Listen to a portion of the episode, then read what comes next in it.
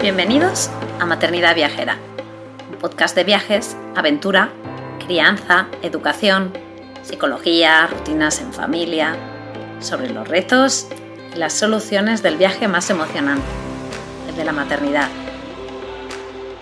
Si este programa te inspira, si te da ideas de viaje, te anima a vivir nuevas aventuras, te reta a salir de tu zona de confort, si te ayuda a mejorar tu pad maternidad generar tu vida o si simplemente te alegra un poquito tus días, te animo a apoyarnos formando parte de nuestra membresía anual.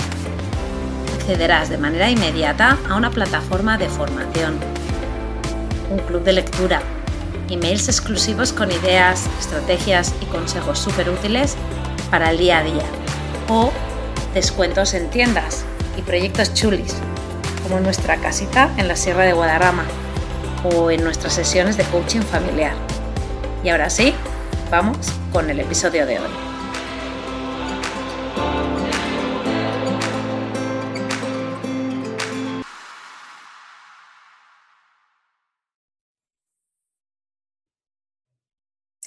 Hola, hola, bienvenidos a otro episodio de Maternidad Viajera. Eh, hoy estamos hablando de un tema que que aunque lo hemos estado hablando durante las primeras temporadas, eh, nunca hemos hecho un episodio como específico hablando de este tema.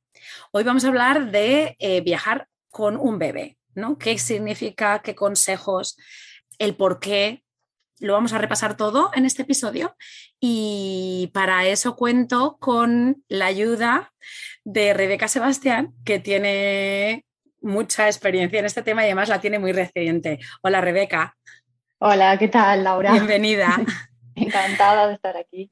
Eh, Rebeca Sebastián lleva viajando al tiempo completo desde el 2015, viajando y trabajando, pero en el, 2000, en el 2019 pues decidió ser madre en solitario y entonces en 2020 pues ya no, nació Einar, que bueno, que ya va a cumplir dos añitos y, la verdad que no ha parado. Eh, como nació en el 2020 con el tema de la pandemia, pues, pues todos sabemos, pero bueno, desde que empezaron, desde que pudieron, pues empezaron a tope, ¿no? Eh, ellos han viajado a Grecia, Turquía, Albania, Italia, Marruecos y siempre se mueven entre dos bases, ¿no? Familiares, que es la de Valencia y la de Londres.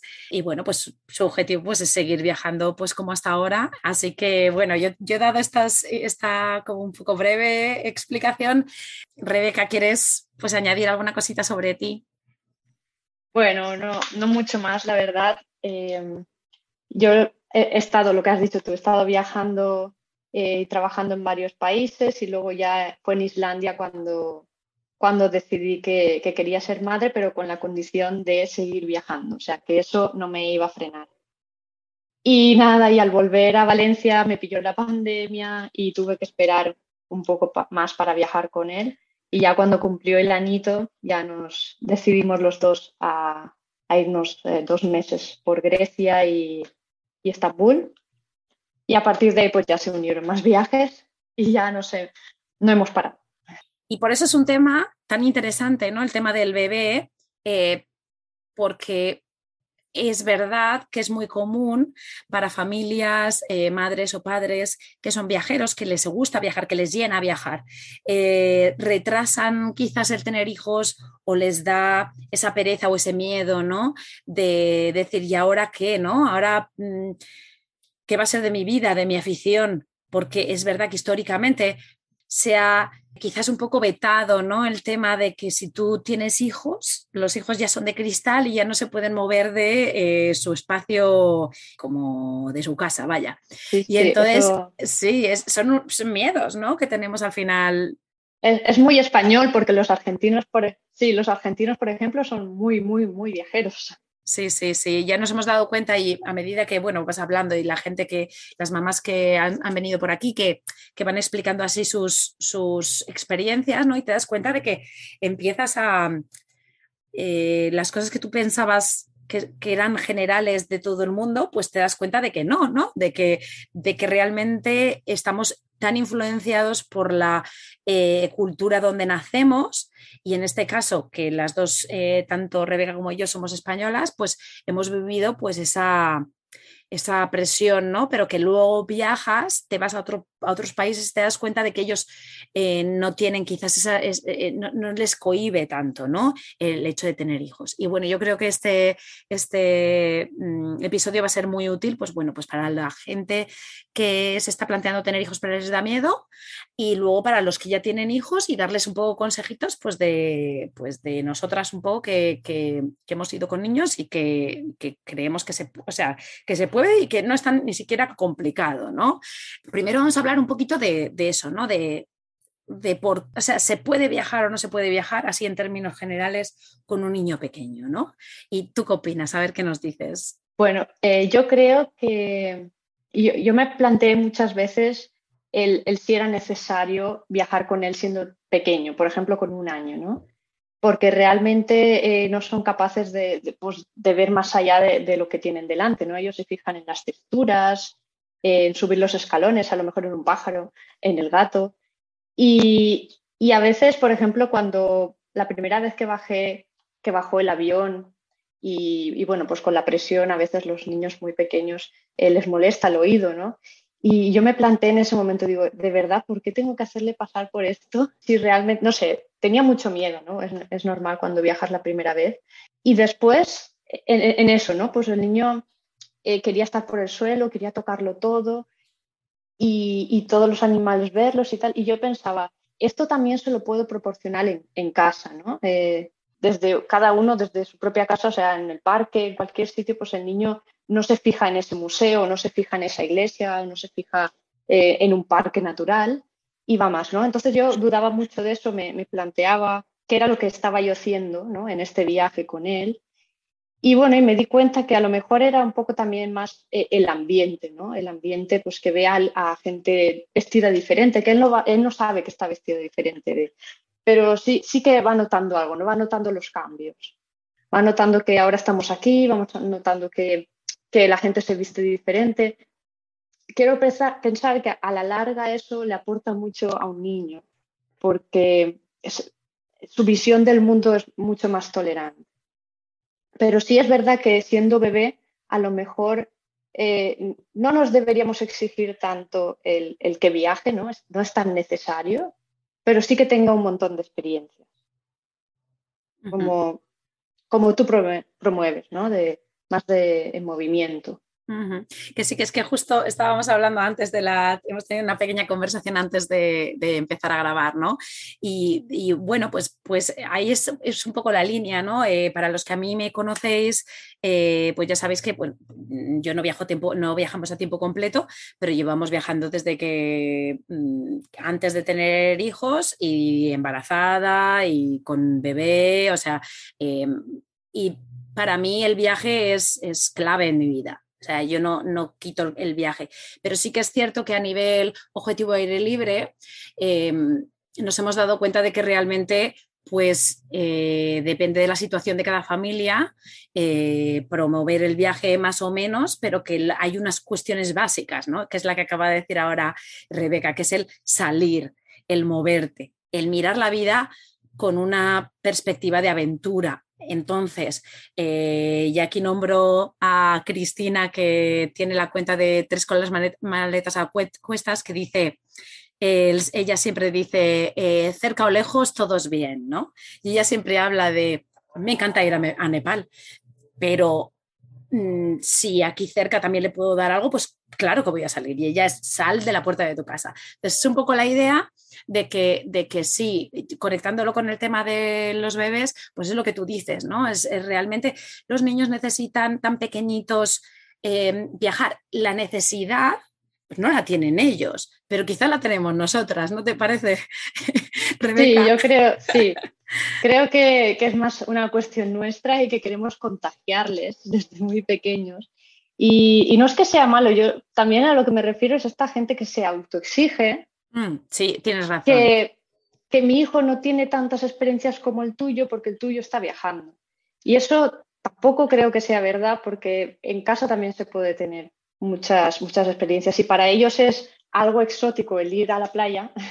para ti es algo normal, pero para ellos es exótico, no es algo que, que, no han conocido nunca y la arena es sorprendente, eh, el mar, las olas son algo extraordinario y ese es el tipo de experiencias que necesitan ellos, eh, el salir y no estar, por ejemplo, todo el día con, las pantallas, ¿no? Que, a ver, yo, yo también he, he, tirado de pantalla cuando he tenido que hacer alguna cosa y necesitaba un poco de desconexión, pero al final es a lo largo de los días lo que el niño, el abanico de experiencias que nosotros le proporcionamos, eh, que ellos tengan, pues eso, eh, una variedad en su día a día y que se relacionen con otras personas, que vean más gente, que vean otros niños jugar y, y, ya te digo, texturas, el suelo, eh, los olores, todo eso es lo que un bebé necesita sobre todo a su figura eh, principal, que esa figura esté ahí presente, porque es su mundo prácticamente. Y, sí, puede ser que en cierta medida pues somos más nosotros los que necesitamos viajar que, que yo. necesito eso, necesito el cambio y a lo mejor pues eh, sí que lo, lo arrastro. Pero bueno, pero eso es totalmente válido y así, por eso estamos aquí nosotros. O sea, realmente, si eh, estamos dudando de si tener hijos o no, porque eso va a ser un impedimento a algo que nosotros amamos y, nos, que, nos, que nos llena y que necesitamos en, con frecuencia, pues aquí estamos para decir, no pasa nada, o sea, eso está bien también, es, es respetuoso para el niño, porque tú al niño también le estás dando otras experiencias, estás, quizá igual también puedes hacer exactamente lo mismo que harías en casa, pero tú sí que estás más eh, feliz, ¿no? Y un padre feliz y una madre feliz es un niño feliz. Y ahí yo creo que em, quizás mm, se disipan un poco las dudas de la gente que dice, ¿y para qué viajas con los niños y tal? Y dices, pues no, pues también hay que poner un poco una parte de, ser e-, egoísta, ¿no? O egocéntrico, porque al final el, el bienestar global de la familia pues depende mucho del adulto y, un adulto que está enfurruñado pensando que porque tiene un hijo no puede hacer lo que le gusta, pues es un niño que está también eh, eh, marcado ¿no? por, esa, por esa actitud del padre. Entonces yo creo que es totalmente justo decir, oye, pues sí, pues estoy viajando porque a mí también me apetece, ¿no te parece? Sí, sí, tiene, tiene que ser algo que a uno le, le nace de verdad y no como una obligación, ¿no? Porque esas cosas luego viene, vas a estar más tenso, más tensa y el niño pues lo va a notar, ¿no? Va a notar esa, ese estrés que, tienes porque, porque no, a lo mejor no, no estás cómodo en el viaje y, nota, entonces no, sirve de nada. Para un niño necesita eh, que sus padres estén bien eh, y estén ahí y estén atentos. Eh, y no tanto el viaje como, sí, sino tener eso, ¿no? esa seguridad de que todo está bien, porque a la larga, ¿no? Los niños necesitan percibir eso. Exacto, exacto. Y yo en la línea también esa, pues comentar un poco que, pues es verdad que si uno nos analizamos, ¿no? Eh, a ver, si, si vives a tiempo completo viajando y estás siempre mm, fuera y no tienes una casa, eso ya es otro concepto, ¿no? Porque cambias un poco de chip. La gente que viajamos, em, es cierto que se nota que cuando tú viajas, te quitas muchísimas distracciones de tu alrededor, con lo cual te hace sentirte más plena en tu labor de madre y de padre y, de, y de, y la familia. Entonces, estás más donde tienes que estar. Y a mí eso sí que me parece que es una cosa que yo, mm, analizándome, ¿no? Digo, eso sí que es una cosa que el niño, da igual se acuerde o no, gana en esos días, en esas semanas, en esos meses al año que yo estoy con ellos, porque realmente yo estoy más tranquila estoy menos estresada, estoy más centrada, tengo menos cosas que hacer, eh, disfruto, o sea, eh, estoy más disfrutando del día a día con los niños. Y es lo que tú acabas de decir, eh, Rebeca, ¿no? De un padre feliz, un niño feliz, con tiempo de calidad durante prácticamente todo el tiempo que viajas, ¿no? Sí, porque hay gente que también se autoexige yo estoy en casa y tengo pues mi rutina, ahora aquí necesito ir a trabajar, luego vamos aquí, luego vamos allá. Y luego cuando se va de viaje también intenta hacer lo mismo. Ah, necesito ir aquí, necesito ir allá, nos levantamos a tal hora y desayunamos corriendo porque tenemos que visitar esto y lo otro. Y al final dices, eso, pues un niño no tiene esa velocidad. Eh, y es normal que lleguen las tensiones y el, niño pues se, se, frustre, se enfade y dice, bueno, ¿y cómo, cómo hago para gestionar eso? Pues relájate, ve más despacio, dale su tiempo, necesita su tiempo para moverse, para...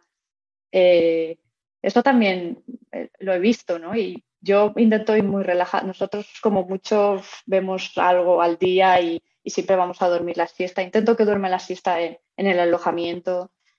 Eh, si no, pues lo llevo con la mochila, pero al final también para mí es cansado porque necesito también ese tiempo de desconexión. Intento ir despacio, tomar nuestro tiempo y eso, y, es simplemente estar, no, no hace falta más, es que, lo disfrutemos los dos. Y ahí es, pues este es el objetivo del, episodio, ¿no? Y, aquí empezamos, ¿no? Con el tema eh, consejos. Y el primer consejo, claro, es ir más despacio. No eh, intentar seguir el mismo ritmo que cuando tú ibas solo. Eh, y ser realista. Adaptarte a la situación en la que estás. Em, eh, yo creo que ese es, el consejo más importante de todo, antes de empezar de cosas de detalles, ¿no? Sí, sí, totalmente. Es el, dar espacio en, todos los sentidos, porque un niño necesita eso, necesita pues, explorar y moverse por iniciativa propia y no porque nosotros le obliguemos a estar aquí y a estar allá y a estar eh, pues es que no, no puede ser, no tienen la misma atención que tenemos nosotros ni, priorizan las mismas cosas. efectivamente, y allí eso puede desembocar en la frustración de los adultos. El querer tú algo que que la situación en la que estás no puede dártelo, ¿no? Entonces, eh, para evitar frustraciones, pues ir ya pensando que no es exactamente lo mismo, que te trae otro tipo de experiencias y probablemente te vas a fijar en cosas que estando quizás solo no te hubieras fijado y estando con un, con un pequeño, pues te fijas, entonces, pues que el viaje, el niño te va a dar la capacidad de tú em, sacarle partido al lugar donde estés de otra manera. Entonces, ya está, pues eh, igual en el futuro, igual también puedes volver a ese lugar a ir a ver eso en concreto que tú querías, ¿no? En aquel momento y te dio tanta frustración. Em, pero sí, totalmente de acuerdo. Sí, sí, hay muchas cosas que, no vas a poder ver, a no ser que, pues eso, que te marques una agenda y la cumplas a, rajatabla. Eh, yo me he dejado muchas cosas para ver eh, en muchos sitios que se supone que son obligados, pero tampoco me, he frustrado por eso porque ya sé que voy con un niño y no es lo mismo que, si voy, que si voy yo sola y puedo ir de aquí para allá y comerme cualquier cosa que pillo por el camino. Es diferente, es un viaje mucho más relajado, mucho más tranquilo, mucho más atento, más consciente de lo que estás haciendo. Y también se disfruta, también se disfruta porque lo ves con otros ojos, ¿no? Eh, es, diferente, es más al detalle, más, eh, sí. me gusta lo que has dicho de lo de estar presente, ¿no? muchas veces también la sociedad en la que vivimos pues nos hace que, que las, las satisfacciones, nuestras felicidades estén determinadas por el objetivo que te marcas, ¿no? Y allí el objetivo que te marcas en concreto puede ser ver la Estatua de Libertad o subir a Machu Picchu o lo que sea, ¿no? Ese es el objetivo. Pero quizás el clic que te puede hacer el niño en el viaje y en tu vida incluso es el disfrutar del momento, ¿no? El ir más despacio, en que todo el momento vale la pena, no es el objetivo. Y entonces eso es quizás un, cambio de chip muy fuerte. Eh, a mí me ha costado muchos años darlo y todavía no estoy al 100%, pero me, me autocorrijo, pero me parece que es súper interesante el, el, saber que el, el, el, disfrute de la vida está en el durante, no en el objetivo que te vayas marcando, porque al final eh, se te va, se te va, porque cuando consigues ese objetivo, empieza otro objetivo y al final eh, pues vale mucho la pena pues en el, proceso. Y ese proceso es el que quizás es la manera de disfrutar quizás del, de, del viaje con tu hijo, ¿no? Sí, yo, yo tengo una anécdota con eso y es que eh, una vez que iba hacia allí en Albania, eh, íbamos a ver algo y por el camino pues nos cruzamos con un niño también pequeño y los dos empezaron como a interactuar, ¿no? El otro hablaba albanés porque era más mayor pero Einar pues chapurreaba así palabras, intentaban, estaban como comunicándose y tranquilamente como si estuviesen teniendo una conversación. mí me pareció curioso porque es que íbamos a ver algo, y resulta que nos paramos ahí mucho más tiempo de... Y yo lo disfruté viendo esa interacción entre dos niños pequeños que, que no hablan ni el mismo idioma ni se entienden y parecía que se entendían perfectamente. Y, no sé, este tipo de detalles, de situaciones pequeñas que, que uno también disfruta mucho y, y, no hace falta cumplir objetivos que, que tenemos nosotros en la cabeza y pensamos que son más importantes o que nos van a, dar más satisfacción, como tú decías. Exacto, exacto. O sea que yo creo que claramente este es el objetivo, el, perdón, el, el, consejo más claro, ¿no? Luego a mí se me ocurre que es verdad que lo, han comentado también muchas mamás, pero es verdad que, lo has comentado antes, has hecho un guiño allí a, si alguien no está a gusto haciendo algo, el no obligarse, ¿no? Y allí es donde me vienen un poco pues, los consejos de otras madres viajeras de empezar por algo que tú ya de por sí tengas em, experiencia. Si tú a ti te sientes muy a gusto en una ciudad, pues entonces empieza a hacer turismo de ciudad, porque al final va a cambiar en la ciudad, pero hay muchísimas cosas en común que te van a ayudar a ti a sentirte eh, a gusto. Si tú eres una persona de, salir, de caminar, pues eh, probablemente haciendo un, hike con el niño, eh, con, la, con, la, mochila especial o la de delante, tú vas a estar más tranquila haciendo ese, ese viaje que conlleva ese tipo de actividad que en el que tú te sientes bien, ¿no? Entonces empezar sobre todo por algo en lo que, tú te sientas a gusto viajando y allí de allí pues ir eh, experienciando una vez que ya te sientas un poco más con confianza, pues ir un poco pues Probando. Exacto, sí, yo pienso lo mismo, es, es más eh, ver un poco, igual que incluso que que pues puedes ir cerca tienes un campo cerca tienes a lo mejor la playa o una montaña o, lo que es un río o un lago y ir poco a poco y pasar el día allí y ver cómo te eh, lo vas gestionando, ¿no? Cómo va saliendo, porque el niño pues también tiene sus necesidades y su carácter y, y, vas viendo pues cómo va esa relación durante el día, ¿no? Pues cuando está más cansado, cuando no, estar más atenta ¿no? a, lo, que él necesita y a partir de ahí, cuando tú más o menos conoces y, sabes cómo manejarte en, situaciones que no son las rutinarias, pues ya puedes plantearte ir, irte a otros países, ¿no? Porque a veces eh, eh, se, pide eso, ¿no? De, sí, yo quiero viajar, pues ya quiero irme a otro país. Bueno, pero también hay experiencias cerca que, podemos... Y yo lo pienso, yo lo pienso sí, que desde pequeñito, si tú lo enseñas a, a moverse, aunque sea cerca, él no, no sabe que es cerca o es lejos, para él como si fuese la otra punta del mundo y está aquí al lado de... Eh, entonces, para él eso pues, pues son experiencias, ¿no? Es, es, habituarse al cambio. pues mi hijo está acostumbrado a dormir en, camas diferentes. Hay niños que no pueden, hay niños que, les molesta, ¿no?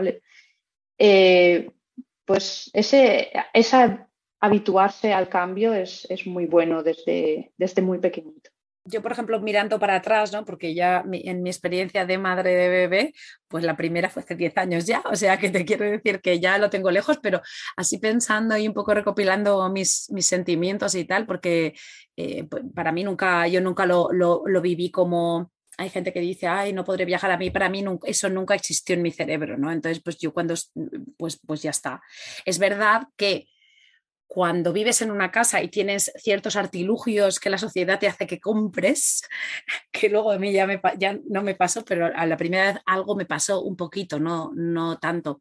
Pero sí que es verdad que la primera vez simplemente que sales un fin de semana de casa, te parece, te sobrepasa un poco porque dices, pero vamos a ver, si estoy aquí viviendo con esto, con esto, con esto, con esto, ¿cómo me voy a mover ahora con todo eso? ¿no? Entonces, eh, quizás también otro consejo es eh, pues que los niños realmente con muy poco se apañan, ¿no? Y ahí hablaremos también del tema, un poco más adelante, del tema maletas, ¿no? Que nos des ahí algunos consejillos. Pero quizás a mí el punto de decir, pues primero sale un fin de semana.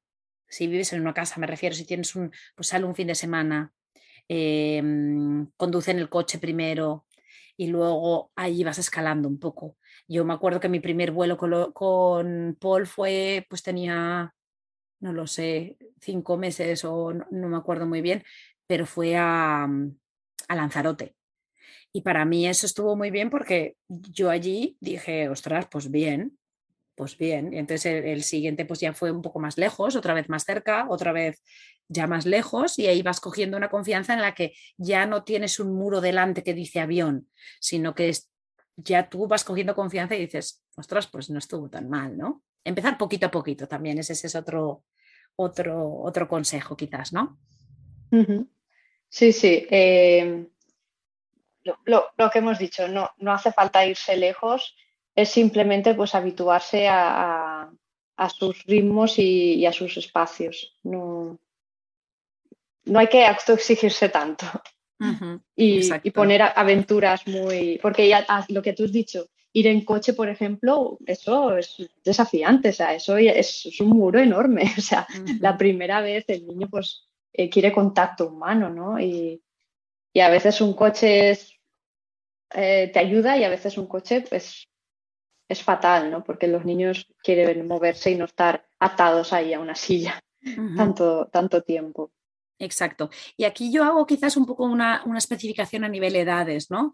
Porque a mí sí que me... En inglés está el concepto de toddler y toddler ese es el niño que ya empieza a caminar, ¿no? Pero sigue siendo un bebé, ¿no? Pero quizás en español, que yo sepa, no hay una palabra que especifique ese estado, ese estadio del, crecimiento, de la evolución de un niño. Entonces aquí hablamos de bebés, pero vamos a hablar de las dos partes, en las que el niño no camina y el niño camina, que es claro, claro o sea, es increíblemente diferente, o sea, te lo cambia todo, ¿no? Quizás a lo eh, mejor la traducción sería infante, puede ser pero no se suele utilizar mucho. La verdad que eh, en inglés se utiliza mucho más y se hace más la diferencia. Es que, en, es que en inglés se utiliza todo el tiempo. O sea, realmente el tener un toddler es mm. Totalmente diferente a tener un, newborn, ¿no? Que sería como un recién nacido o los primeros meses del de, tal. Entonces, claro, para viajar eso cambia mucho, porque esto que acabas de decir de lo del coche, pues claro, no es lo mismo un niño que igual es verdad que puede llorar y tal, pero mm, no, puede, no puede caminar o no se mueve con tanta em, eh, velocidad al momento en el que ese niño empieza a caminar y entonces eh, igual te dice yo aquí en la silla no me meto nunca, ¿no? Entonces igual es más fácil quizás coger un avión que ir en coche, ¿no? Que el coche quizás podría ser quizás la zona de confort un poco también de, los padres, ¿no? Sí, puede ser que, que, viajando, viajando en avión por lo menos tienes un poquito más de espacio, un poquito más de margen. Exacto. Así que si quieres empezamos después de estos como quizá consejos generales, ¿no? Que es el de eh, ir más despacio, eh, no autoexigirse tanto, em, empezar por cositas que, en las que tú te sientas con confianza para allí, de allí ir construyendo cosas más complicadas y la de em, eh, eh, eh, hacer cosas también que, sean más cercanas, ¿no? O empezar de poquito a poquito y luego ir alargando y, de esa manera pues nosotros nos sentimos un poco más, más a gusto. Esta es la parte como un poco general de, de mm, de consejos así generales. Y ahora, si quieres, empezamos ya, que ya en realidad hemos empezado un poco, y empezamos a hablar de la parte de transporte, ¿no? Quizás el transporte, yo diría que quizás es el que más miedo da, o al menos me da la impresión a mí por la gente en los comentarios, que es el tema de, uy, ya lo hemos hablado, me subo en un avión o cómo voy a hacer un trayecto largo con un niño en coche, em, incluso el autobús, el tema de, también coche, de, la sillita. Entonces, ¿qué consejos nos das? Em, ¿Cuál ha sido tu experiencia con el tema de eh, transportes y qué consejos nos das? A mí, con el tema de transporte, lo que más me ha ayudado ha sido el dar el pecho ese ha sido mi comodín en, todos los transportes porque el, niño ha estado tranquilo. ha estado en la teta, ha estado tranquilo. Ah, cuando ya ha sido mucho más rato es cuando ya tengo que improvisar a ver cómo lo hacemos, eh, cómo le hago para llamar la atención, pero en general es eso. A mí lo que me preguntan mucho es si llevo silla de coche para, el niño. Y la verdad es que no, no lo llevo porque no, o sea, no puedo cargar con ello. y ya llevo la, mochila, llevo al niño con la otra mochila. Entonces, para mí eso, la verdad que es un problema. Eh, y cuando vamos por otros países, en el taxi, por ejemplo, él va encima de mí. en avión tampoco usa la silla, en autobús tampoco usa la silla. Y, bueno, eh, sé, que, sé que está mal, pero, pero hay, hay veces pues, pues que no se puede, ¿no? Y para mí, hay gente que para esto es un, es un, impedimento, ¿no? Es decir, pues mi hijo no, no, puedo viajar con él porque la silla, tengo que ir con la silla y tal, y es un jaleo con la silla. Y, y yo, la verdad que, que, me amoldo, porque entiendo que, que tenemos ahora mismo el, cerebro ya puesto en que la seguridad es lo primero, la seguridad es lo primero. Y, y, muchas veces, pues, pues hay que soltarse un poco, ¿vale? Porque yo entiendo que, es muy importante, pero hay países donde, donde esto no, no, prioriza, hay países donde los niños no van con silla y cuando hemos estado en ese tipo de países, pues eh, claro, que, claro que a mí me preocupa, claro que me gustaría que fuese, pero, pero no, no me agobio por eso tampoco, ¿no? Entonces estoy allí, pues intento pensar, no va a pasar nada, va a estar bien y todo. Intento priorizar en que no vaya en taxis, en coches y irme más en autobús pero sí que es verdad, pues mira, que la silla no, la llevamos y, bueno, es que no, no, no todo es la seguridad en el viaje, ¿no? Hay más cosas. En, en Occidente nos pensamos más que hay que tener seguridad en todo, hay que eh, contratar seguros para todo, para la casa, porque todo tiene que estar seguro, asegurado. Y, y, bueno, es cuando viajas al final acabas abriendo un poco más la mente en ese sentido, porque no lo puedes controlar todo. Y un poco te relajas en ese, en ese sentido. Mm. Sí, y bueno, y luego uno también sale de, de, su casa, de su entorno, en el que hay ciertas reglas, igual en el país de al lado las reglas son diferentes. Entonces, pues tampoco las reglas son, perdón, universales, ¿no? Entonces, pues también ahí hay que ser flexible en ese sentido. Yo quizás hablando de la silla de coche, por, yo por mi experiencia, es que eh, si tú vas a volar, por ejemplo, en avión, todas las compañías te dejan facturar todo lo que tú quieras. Lo que tú has dicho, dentro del avión no hace falta. Tenemos un artículo en, el, en, la web, en objetivoairelibre.com, que lo escribió Saray Vega, que ella vive en Australia y ha hecho millones de viajes con bebés, que es súper completo. O sea que si queréis algo en concreto de más específico de eh, incluso compañías aéreas, es que es súper completo el artículo, ¿vale? Lo pondré en las notas del programa que ahora se me ha venido a la cabeza. Pero yo o sea, una vez dentro del avión, un bebé no necesita porque se sienta en, las piernas de la madre o del padre. te dan un cinturón. Te dan un cinturón adaptado a ellos. Em, y luego cuando tú llegas al lugar, si tú estás planteándote un viaje en el que tú vas a alquilar un coche, entonces allí yo para mi gusto, a nosotros nos ha venido fantastiquísimamente siempre llevarnos la nuestra, porque luego en la compañía de alquiler te van a cobrar por día esa, esa, y va a ser un horror de... Mm, de silla, de esas que se mueven sin el isofix, sin nada. Entonces, si tú tienes, si tú tienes una y vas a alquilar un coche en el lugar de llegada, sin duda llévatela, sin más. Em, ahí el tema es que si tú no alquilas coche cuando tú llegas y te vas a mover por los medios de transporte, claro, tener, llevar una silla de coche no.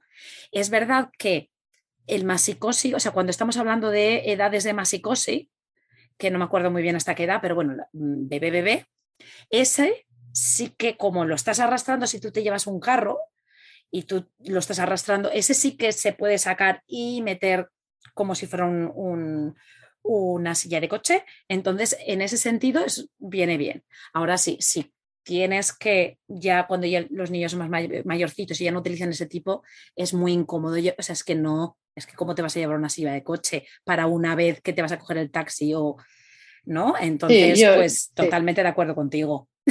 Yo hablo en ese sentido, en el sentido de que cuando yo viajo voy así como yo no sé dónde voy a ir.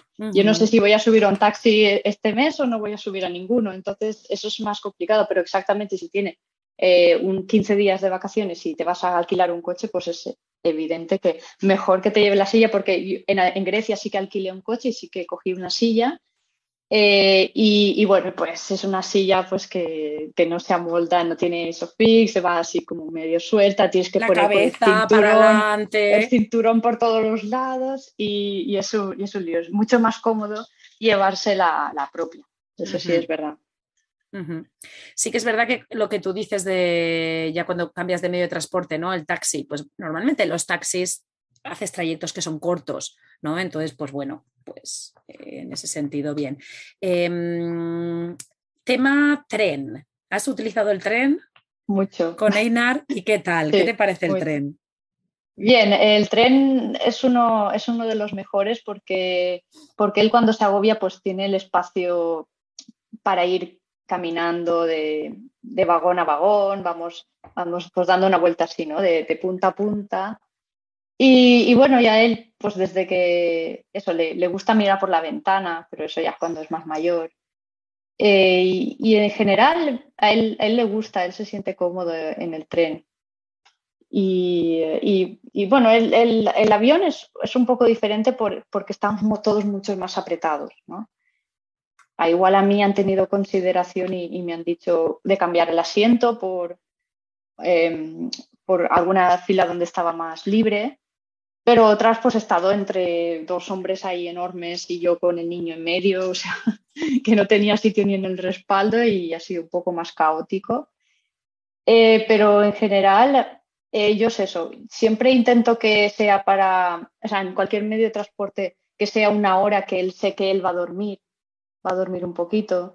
Entonces se, se pasa mucho mejor el trayecto, ¿no? Cuando, por ejemplo, si son dos horas de viaje y una va a estar durmiendo, eh, va a ser mucho más fácil el poder moverse que todo intentar entretenerlo con, cualquier cosa. ¿no? Es que al final no puedes, no puedes eh, planear nada porque el niño pues a lo mejor tiene un dolor de dientes o no se siente a gusto o tiene calor o, cualquier, o depende de su carácter, su temperamento, lo que necesite, pues va a estar más frustrado o menos, ¿no? Y ahí es como sálvese quien pueda un poco eh, pues intentar eso, un montón de actividades que sí, pegatinas, que no sé, llamarle la atención con cualquier cosa. Ellos lo que más les llama la atención es siempre darle patadas al asiento de delante, ¿no?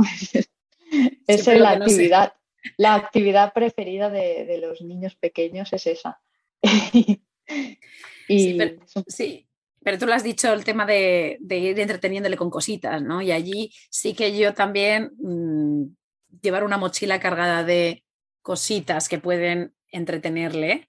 Em, que tú sabes que le gustan. Exacto, exacto. Conociendo a tu hijo y ya sabes qué y vas poniendo. Incluso alguna cosa nueva para como wow. Pero, mm, pero cuando son bebés, el tema de darle el pecho, que lo has dicho tú, que está súper bien en cualquier medio de transporte, como que les da tranquilidad. Em, y luego cuando ya son un poquito más mayorcitos, pues esto que has dicho de las pegatines, pero cualquier cosa, cualquier cosa, eh, cuentos, y yo me acuerdo de, cuentos de leerle 100 veces el mismo, porque era el que le gustaba, y 100 veces y, acabas con dolor de cabeza, pero eh, al final es un poco, pues bueno, eh, hay momentos en los que tienes que un poco sobrevivir, ¿no? Sí, a veces se entretienen con lo que menos te piensa, ah, porque Eina cogía el zapato, lo ponía en el asiento, luego lo cogía y lo ponía en el suelo. El zapato, el asiento y el suelo, y así pasó un buen rato y pues luego, pues no sé, inventas mil, mil cosas. Y es que te salen en el momento, ¿no? Vas probando a ver qué es lo que, qué es lo que, cómo lo va. Y, bueno, es normal, es normal también que se frustren, es normal que empiece a llorar. Quiero decir que tampoco pasa nada, es, es, es normal que estén un poco agobiados en, en el trayecto también. Y un poco de paciencia y de intentar relajarse para que no vean que tú también te frustras y entonces ahí ya eso es un cóctel molotov. Claro, y ahí entra la presión que tenemos nosotros como adultos de no molestar.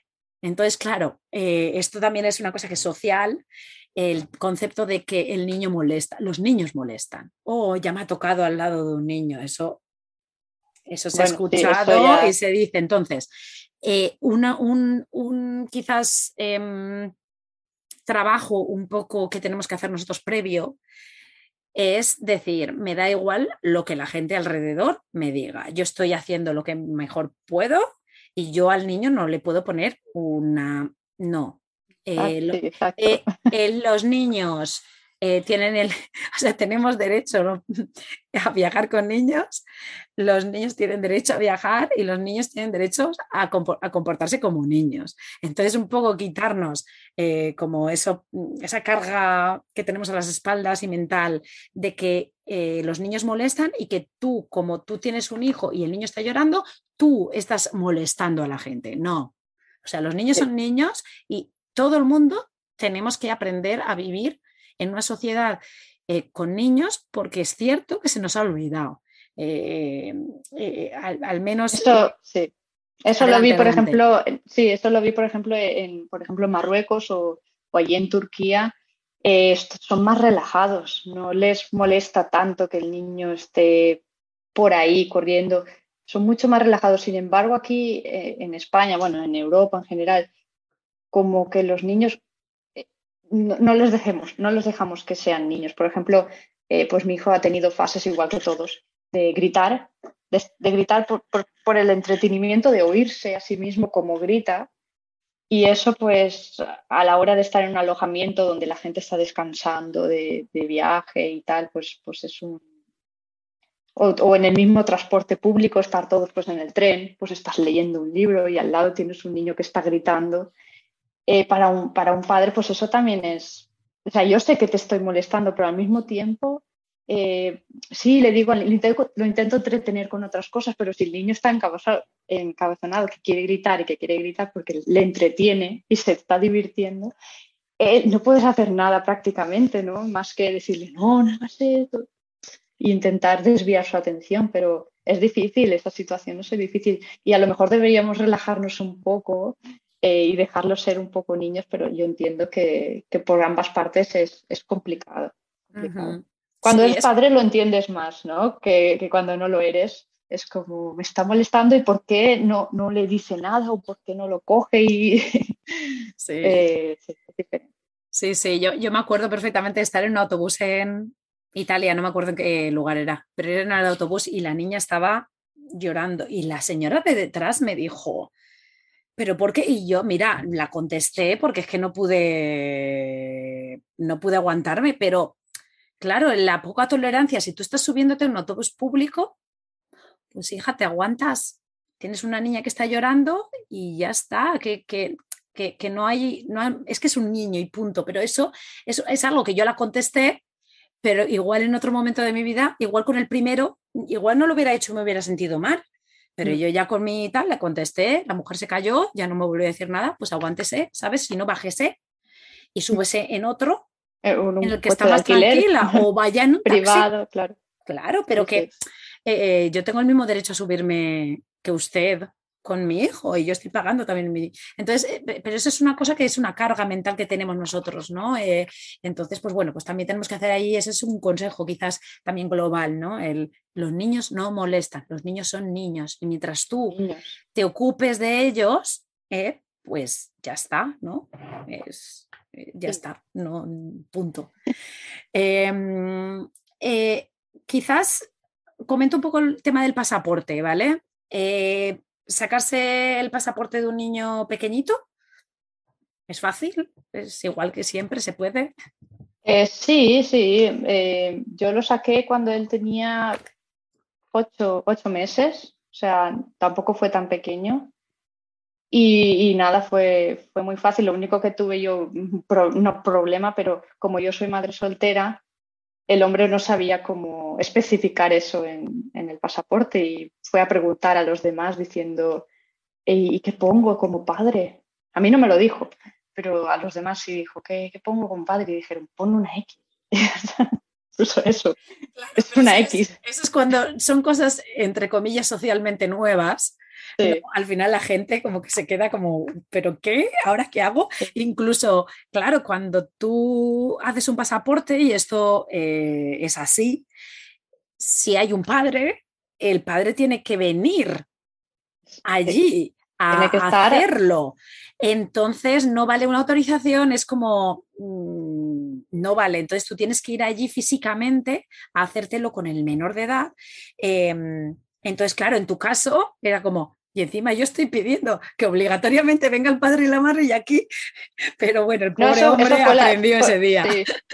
Fue, lo primero que me dijo, fue, eh, bueno, dije, vengo a hacer el pasaporte sin mirarme, sin preguntarme, me dijo, el padre tiene que venir. Eso es lo primero que me dijo. Y digo, bueno, pues entonces tenemos un problema porque aquí no hay padre eh, posible.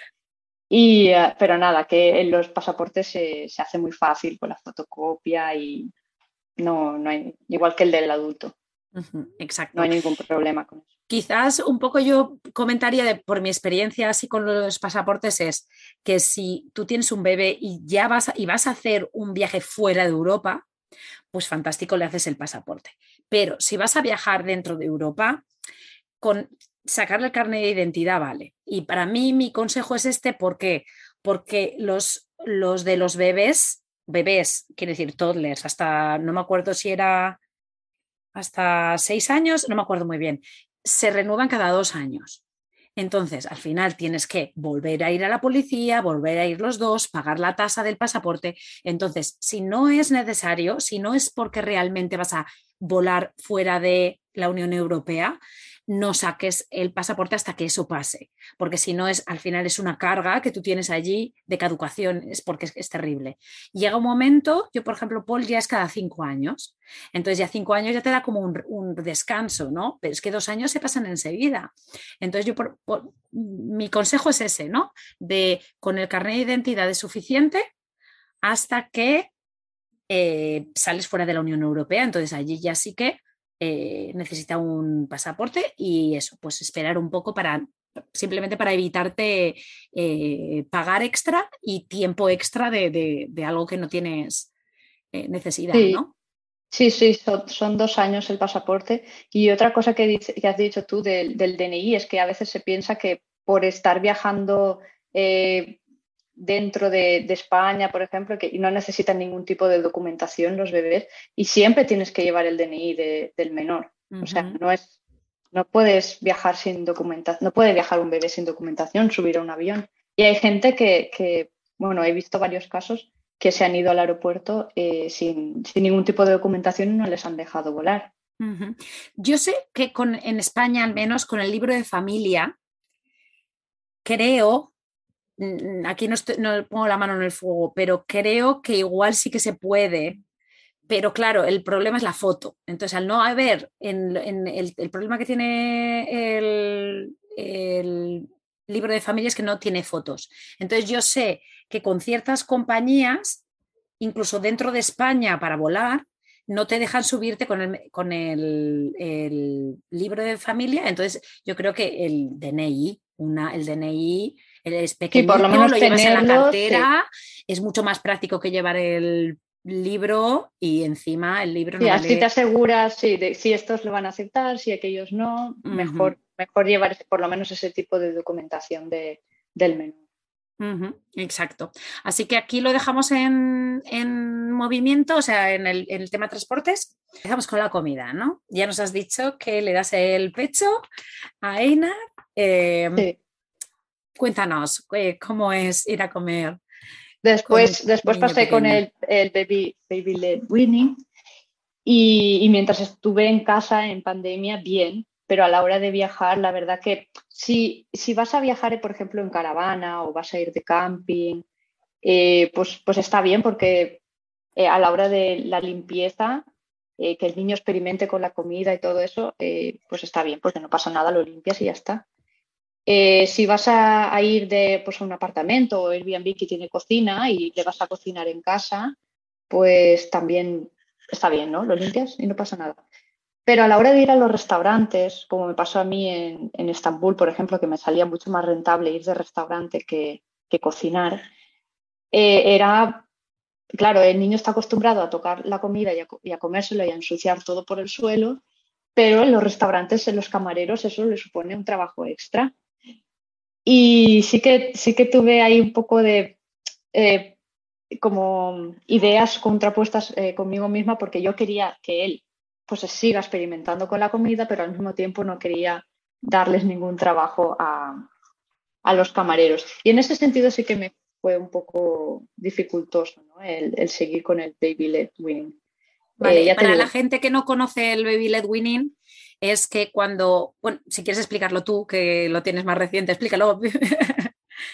para un poquito, pues ¿sabes? Simplemente para que si hay alguien que no lo ha escuchado nunca el concepto, pues para que...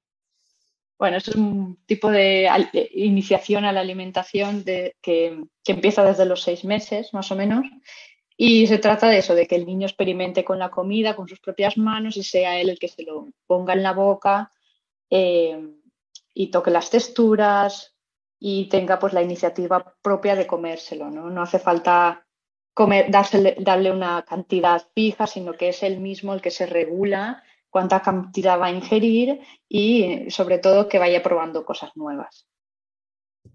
Claro, y entonces en, este sentido es, eh, ella está hablando porque, claro, tú le pones delante la comida ¿no? Tú pides un plato, eh, no tiene que ser purés, o sea, quiere decir que el puré es algo que es sólidos, sí, Claro, sólidos, y entonces, claro, el niño se mete la boca, lo saca, lo tira, entonces, ahí está lo que está hablando Rebeca. Claro, eso, a eso me refería. que, el niño, pues eso, experimenta con la comida, ¿no? Con el pescado, mm, todo un poco va por, por los aires con este método Em, y, cuando vas a, restaurantes o a, casa, o a, casa, de otras personas también, pues es un poco más, eh, menos fácil que cuando estás tú sola y pues, lo limpias y ya está. Eh, la gente, pues mucha gente, esto es algo nuevo, entre comillas, no es nuevo, pero sí que se ha extendido más, ¿no? Ahora. Pero hay mucha gente que no lo conoce, entonces hay mucha gente que, que no le parece bien este tipo de alimentación. Eh, prefieren darle con la cuchara y asegurarse que el niño come tal cantidad de, papilla, de purés y, bueno. Y en el viaje es eso, ¿no? Que a lo mejor esa es la parte complicada, pero que sigue siendo un tipo de alimentación válida en el viaje, pues eh, siempre pues que te organices bien. A lo mejor en los restaurantes pues puedes llevar más, más cosas, pero al final es cargarse de, de trastos. Y a mí lo que cuando hablemos del equipaje ya hablamos que yo lo de cargar con muchas cosas no, no es lo mío ni, lo recomiendo. Claro, y el tema es un poco de la comida. Yo, por ejemplo, lo que sí que puedo decir es que, aunque yo siempre, para mí personalmente, siempre viajo con comida en la mochila, porque a mí me gusta tener snacks y saber que no dependo de tener que ir a... históricamente yo siempre viajaba de desayuno y no como hasta la noche, aguantando con lo que sea fruta o lo que sea. Eh, pero es verdad que cuando vienen los niños, allí eso es 100% imprescindible, porque uno de los entretenimientos que hablábamos también de los medios de transporte es la comida. Entonces, si tú le puedes llevar, pues depende de, en qué momento esté, pero si tú tienes un, plátano, ¿no? Y, el niño empieza, pues con el plátano se puede pasar un buen rato. O sea que uno para entretenimiento y dos, porque al final los niños, que obviamente se quejan de las cosas, pero eh, al final son muy básicos. Y al final estamos hablando de, tiene sed, se ha hecho caca, eh, quiere comida o quiere amor o Mm, roce físico, ¿no? Entonces al final es como muy básico, ¿no? Y decir, pues si es que si estoy que tengo varias comidas que sabes que a él le gustan, eh, eh, siempre de agua, siempre, y que lo tenga ahí presente, siempre el agua, e incluso para mojarle, o sea, es que al final sirve de todo. Y luego tener... Em, pues ese, ese, o sea, es que si tienes eso ya en tu mochila, ya tienes mucho ganado, ¿no? Luego, claro, sí, aparte, pues obviamente que le tienes que cambiar, que una ropita de, cambio siempre a mano. Pero el tema de la comida para mí es como básico, porque el niño puede ir sucio, tiene, puede tener la ropa sucia, pero tener algo que llevarse en la boca le entretiene y le cambia el chip. Y es como apretar un botón y es que pensamos nosotros también lo mismo. Si nosotros tenemos hambre, no nos apetece ver ni la Alhambra ni el Machu Picchu que lo he nombrado antes. No, porque tienes que satisfacer tus... Y con un snack se soluciona, no tienes que ir a un restaurante a comer tres veces al día. ¿no? Eh, al final, pues, pues eh, hay muchos... Sí, los snacks eh, salvan mucho. Yo lo que pasa que, por ejemplo, en mi, en mi caso personal, Einar no, tiene, no tiene ningún interés por la comida. Mm, y, mira que él, yo he intentado con el Baby Led Winning, pero él desde el principio es que no le, no le llama. Entonces los snacks y, todo es como, no, o sea, tengo que decirle, bueno, toma, aquí lo tienes, eh, pero él come como el plátano dos mordiscos y toma, ya no quiero más. Entonces a mí me cuesta un poco más entretenerle con, con la comida en ese sentido, ¿no? Me cuesta eh, que, que, coman, o sea, no, quiero tampoco obligarle, pero sí que es verdad que él no tiene ningún interés. pero quizás también... Lo pierde rápido. Claro, pero como, como estás combinando ahora, ¿no? Porque estás con, con el claro, pecho. como estoy con el pecho y él ahí sí que... Hombre, porque él es más listo que nada. Él dirá, a mí que me das un plátano si me puedes dar eh, lo que a mí más me gusta, ¿no? Que es, que es tu leche. Entonces, en ese sentido, sí que yo también lo experiencié eso, porque también mi mayor no, no, o sea, ni a una hora. O sea, ni a una hora es que no tiene ningún tipo de mm, interés por nada. Pero sí que es verdad que ya en cuanto, yo sí que noté que en cuanto eh, le quité el pecho, que era, pues tenía 10 y 20 meses tendría ya. Algo así.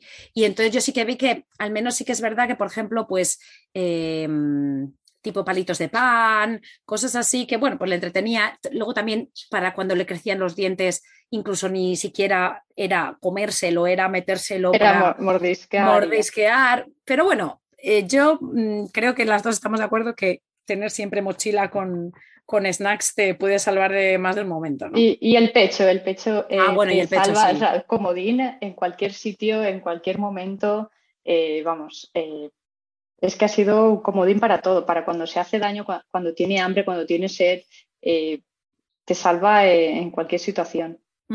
¿Has experienciado, perdona, ¿has experienciado alguna situación en la que tú dándole el pecho, la gente se haya incomodado, porque yo sí que es verdad que históricamente eh, no está, mm, como que siempre es un poco ahí más tabú, ¿no?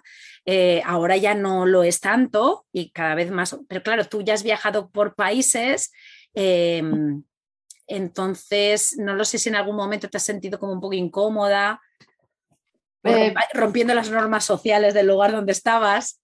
Me hace curiosidad. Yo la verdad que era, pero en plan fantasmas mías, míos, porque por ejemplo en Marruecos eh, yo di el pecho en cualquier sitio, por la calle, en el restaurante y en ningún momento me sentí incómoda. Y yo pensaba que sí, que, que sería mucho, eh, muy mal visto, pero ah, ellos no lo hacen en público, o sea, yo por lo menos no he visto a ninguna hacerlo en público, pero yo creo que sí que sobreentiende que yo soy turista y que mis costumbres son diferentes, ¿no? Eh, eso es lo que, lo que puedo pensar, pero ni en, ni en Marruecos ni en Turquía en ningún momento me he sentido incómoda. Y en Turquía también me metí en, en un bar donde estaba todo lleno de hombres eh, y no y era yo la única mujer pues dándole el pecho a mi hijo porque en ese momento pues él tenía una crisis que quería el pecho, que quería el pecho y se lo di.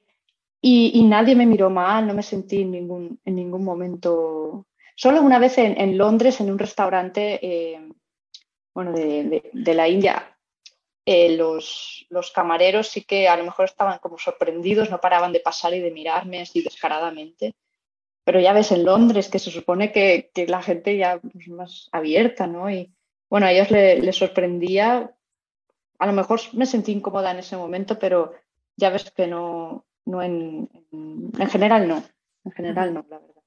Pues yo te digo que me daba curiosidad simplemente por, por, porque es verdad que ha sido siempre como un poco un tabú para, para las mujeres, ¿no? Que dices, pues no hay nada más natural, más bonito que es eso, ¿no? Pero hasta hoy en día en ciertas redes sociales no se permite fotos muy explícitas y es como, pero ¿qué? ¿No? Pero, no, y el, y el, comentario de cúbrete, así estás más cómoda con tu hijo. Y yo digo, pues yo no estoy cómoda con cuando me cubro, ¿no? Necesito, pues no necesito cubrir. Estar cómoda ver la boca del niño. Sí, para tapar al niño ahí. Claro, si yo estoy tapando al niño, estoy tapándome toda entera, entonces tampoco estoy viendo al niño.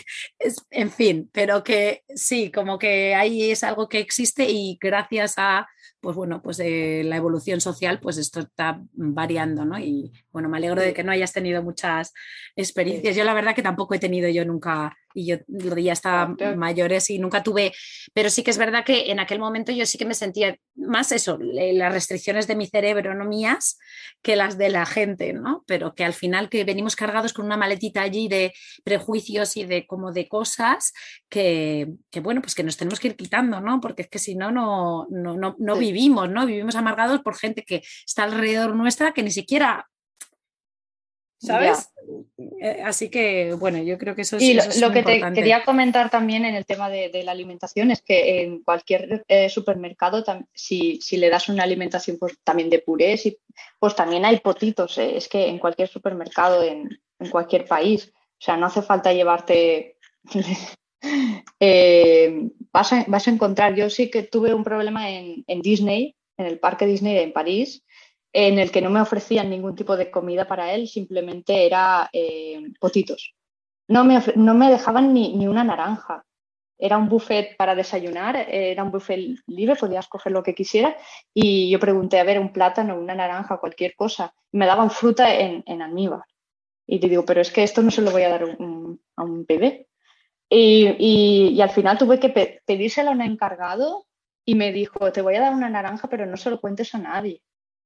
Y, yo flipé en el parque de Disney lo mal que, porque es un parque para niños y que no haya comida sana como opción. Todos son fritos y, y, ya está. O sea, pasta y, poco más para los niños. Entonces a mí cuando yo les decía, bueno, pero no tienes como, no sé, un trozo de carne que no, que no esté rebozada, que no esté frita o, cualquier cosa, pescado, o sea, es que me daba igual y, y, me decían que no, que, que, todo ya, estaba, ya venía preparado, así como muy, muy rehecho, muy mm, recocinado y, y que era complicado pues darle, pues eso, me ofrecían los potitos, me traían, ¿de qué quieres el potito? ¿De verdura? O y decías que él nunca ha comido potito, entonces a mí no me... Pero bueno, que la gente pues que sí que que tira de esa alimentación, pues hay en todos, en todos los sitios pueden encontrar purés y yo, en mi caso, por ejemplo, que yo, yo a, Euro Disney no he estado, pero sí que he estado en Orlando varias veces.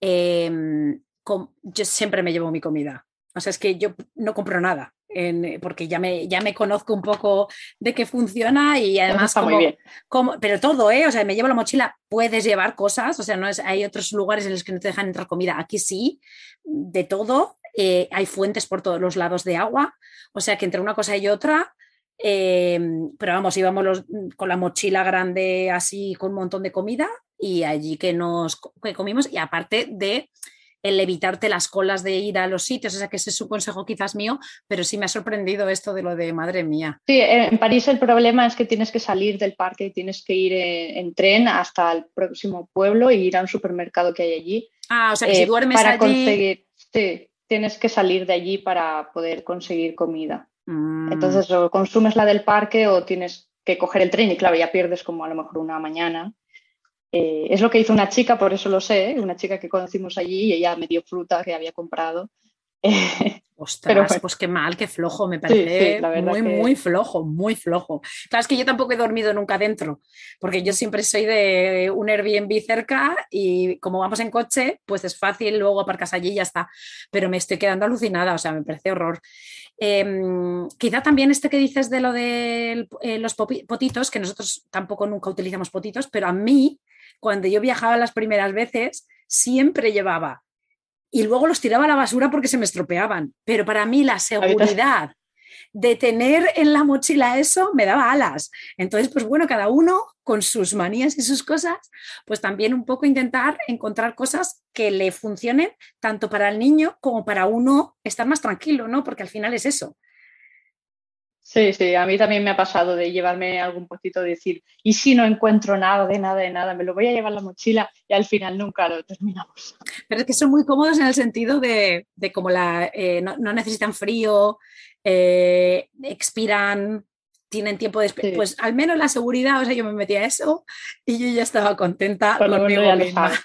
Luego tenía eso, siempre llevaba frutas, snacks así, o eh, yo que sé, pan. Sí, plátano, sí. Sí, pero, pero eso, que tener el potito siempre me daba ese, esa parte de confort a mí mental. Pues bueno, ya más o menos hemos hecho un repasillo de la comida. Ahora vamos para el tema alojamiento, ¿no? Eh, también es otro tema que quizás eh, sí que cambia, ¿no? Yo, yo, recuerdo un antes y un después de tener hijos. Em, ¿Cómo fue el tuyo, no? Rebeca, ¿cómo, qué es lo que prefieres? Claro. claro, antes de ir a un hostal con 30 camas en, una habitación y a 5 euros o menos la noche a pasar a, pues algo más de privacidad, ¿no? Sobre todo, eh, yo lo que prefiero es el, baño, el baño que no sea compartido y imprescindible para mí, eh, por lo menos eh, cuando tenía un año, pues que tuviese cocina. Aunque fuese pequeñita, por lo menos para cocinarle el desayuno, su avena.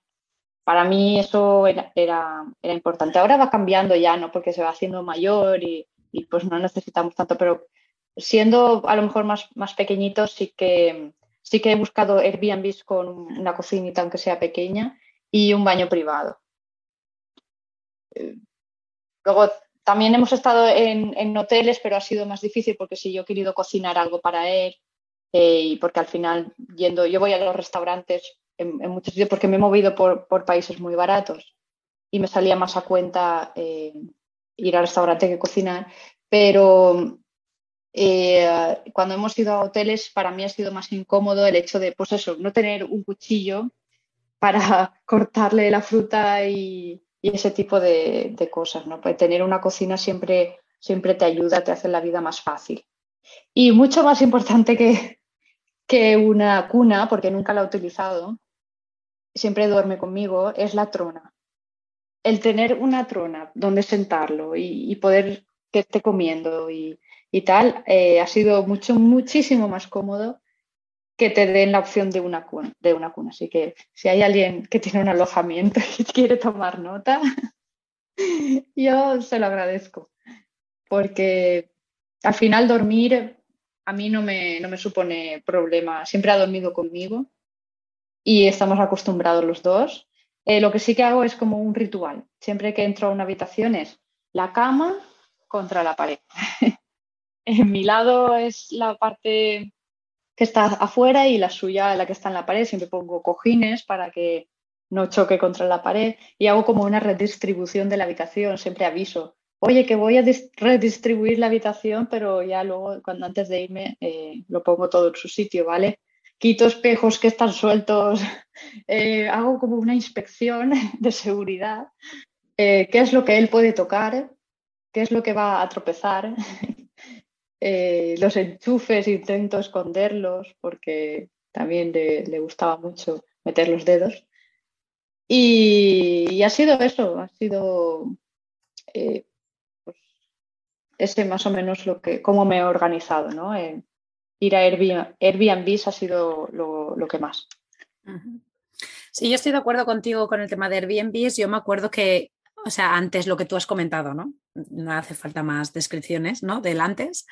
Eh, en el después hubo un momento que yo, yo, Paul nació en el 2012 y yo sé que Airbnb empezó un poquito antes, tipo 2010, igual 2008, 2009 o algo así, pero nosotros no lo habíamos usado nunca.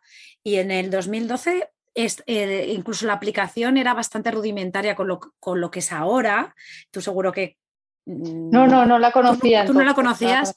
No. Pues el, tema del, contacto, de, o sea, ahora, está, ahora es, fantástico, ¿no?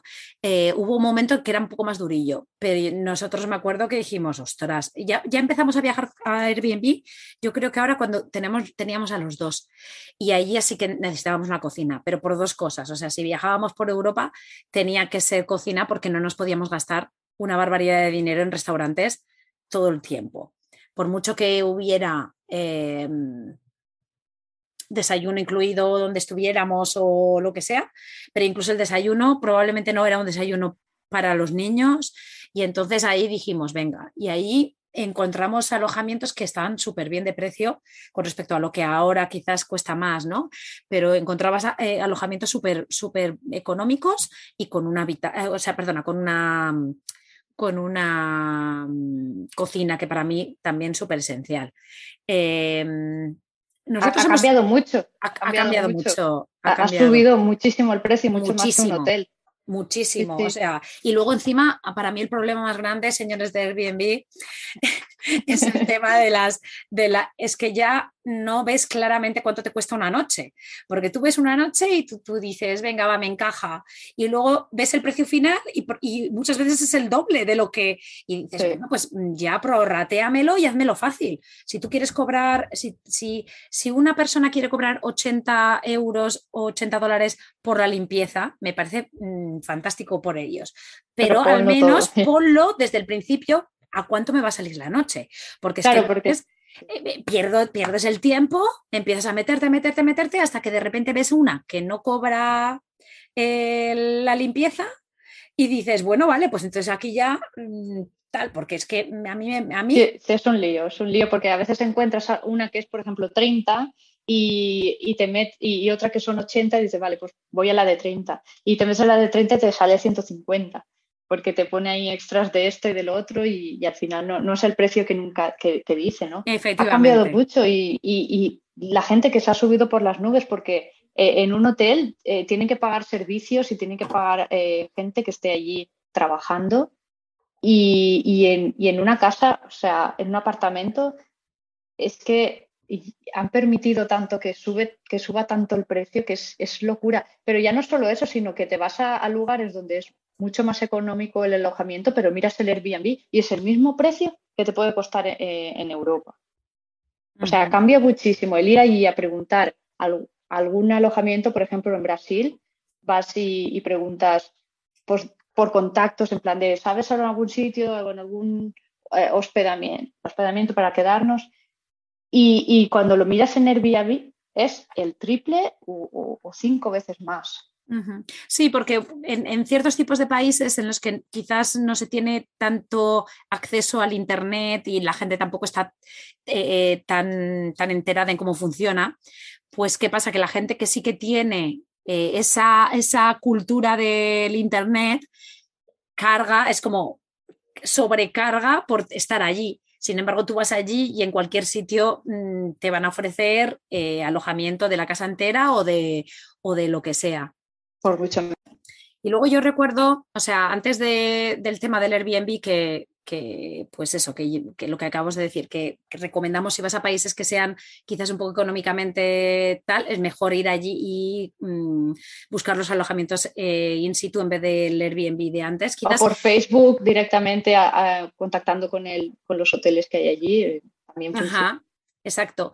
Em, quizás para un poco dar más calma mental, que es lo que hablábamos, que hay muchas veces que necesitamos más calma mental, eh, coger la, primera noche, dos noches, lo que sea, y luego ya eh, escalar de allí. Y, quizás yo estoy pensando, yo las últimas veces que he ido a países que eran más baratos de donde vivimos ahora, quizás en Booking, booking.com, ahí también se pueden encontrar cosas que normalmente son más baratas que en Airbnb, ¿vale? O sea, que quiere decir que también es una opción de, porque hay muchas veces que ellos ponen los alojamientos, pero no se paga allí, no se paga a través del booking. Entonces, al menos tener la reserva, vas allí y allí nosotros con la última vez con el booking hemos tenido mucho éxito en, por Colombia y, bien, y eran los precios de la zona. Y, igual es verdad que hay, algunos que no están en el booking que te podrían salir más baratos, eso está claro, pero bueno, pues si vas andando un poco ahí con presupuesto, pues eh, las dos primeras noches ya las tienes y luego ya allí, pues preguntando a la gente, pues ya coges confianza.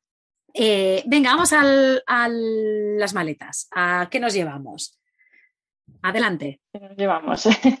Eh, el primero, cuando me fui dos meses, me llevé un maletón enorme que mi madre me regaló, porque mi madre es mucho más organizada y, em, y, siempre me decía, bueno, pues si te vas de viaje con el niño, pues tienes que llevarte pares de zapatos por si acaso y por si acaso y muchos por si acaso. Y, bueno, me llevé la maleta grande, no la llevaba llena del todo, pero sí que, sí que llevaba pues sus juguetes y, y ¿sabes qué pasa? Que no es lo mismo cuando eh, te vas poco tiempo cuando te vas en, estaciones diferentes. Yo me fui a finales de verano y en diciembre todavía estaba por allí. Entonces me llevé la ropa de verano, pantalones cortos y manga corta, y también anorak, es el abrigo. El abrigo para cada uno y aparte cortavientos también, por si no hace falta tampoco tanto frío, pero menos, pero hay una chaquetita y al final te llevas casi como de todo, ¿no? Eh, estos últimos viajes, cuando he ido ya a Marruecos, Albania, sí que me he llevado eh, una mochila, una mochila pequeñita. De hecho, lo puse en Instagram, lo que llevaba dentro. Sí, de espalda, de 40 litros creo que era. Sí, 40. Y, ahí llevaba todo, hasta la mochila de porteo. Quiero decir, depende del viaje, pues ha sido una cosa u otra, ¿no? Pero yo he aprendido a, a quitarme, porque al final esos son imprescindibles, son pañales para unos cuantos días, porque en cualquier sitio los encuentras, a no ser que te vayas a un sitio muy caro, a un país muy caro, que digas, no me vale la pena traerlo, ¿no? Eh, ahí priorizas, pero, pero normalmente encuentras pañales en cualquier sitio. Entonces yo siempre llevo eso, los primeros días. Y toallitas, solo un paquete, porque también encuentras donde sea. Em, poca ropa y he ido tirando de lavandería, tanto de estas automáticas que lavas tú como, como pues más, eh, más casero, ¿no? Más eh, donde te lo lavan ellos. Y, eh, y, poco, una chaqueta pequeña y, poco más. Y si he necesitado algo, pues lo, he comprado por el camino o, si ya no lo he necesitado, lo he dejado también. Zapatillas solo unas, no he llevado de cambio, porque, por ejemplo, en Italia, eh, Einar eh, se puso hasta arriba de barro con, por un charco y, claro, las zapatillas estaban mojadas y eso no se iba a secar en, en una noche para el día siguiente. Entonces sí que ahí sí que tuve que comprarle unas, encima, bueno, compré sandalias y, ah, y eso, y al final es eso, ¿no? Vas viendo poco a poco lo que necesitas y lo que no, y al final todo lo que necesitas es, eh, por el camino lo, lo, vas consiguiendo. Y no, no, me llevo mucho, es que no me llevo, eh, llevo pues apiretal, o sea, paracetamol para niños y, y, poco más, no, no, ya no me lleno de por si acaso. ¿Viajas con el carrito, con el...? No. ¿Siempre porteas? Sí. El carro no lo llevo porque para mí es, un, trasto más. Es un trasto más el hecho de estar con una mano con el carro, eh, eh, la mochila de porteo, eh, la mochila mía, no, no. Cuando voy, cuando viajo y a lo mejor viene mi familia o voy con otra gente, sí que, sí que llevo el carro porque tengo ayuda pero cuando voy yo sola siempre lo porteo. Y además Einar es muy, le gusta mucho andar. O sea, es un niño que no es que quiera estar al brazo todo el tiempo, él le gusta mucho andar, entonces él siempre va por delante de mí. y la mochila la uso poco también, la, utilizo cuando yo necesito ir de A a B y sé que es un trayecto largo y que no quiero que él se pare a, a mirar a ningún sitio. Cuando necesito ir, por ejemplo, a coger el tren a la estación, tenemos que ir allí, entonces él va con la mochila porque él no se puede mover. Pero cuando salimos en el día a día, pues no, no la suelo llevar, a no ser que sepa que, voy a estar todo el día por ahí y necesita dormir la siesta, entonces sí que lo llevo. Pero de, en general no, porque, porque es eso, él, él es un niño que desde, desde que tiene un año que él anda y anda mucho. Luego quizás, eh, pues claro, estamos hablando de que Inar tiene casi ya dos años, ¿no?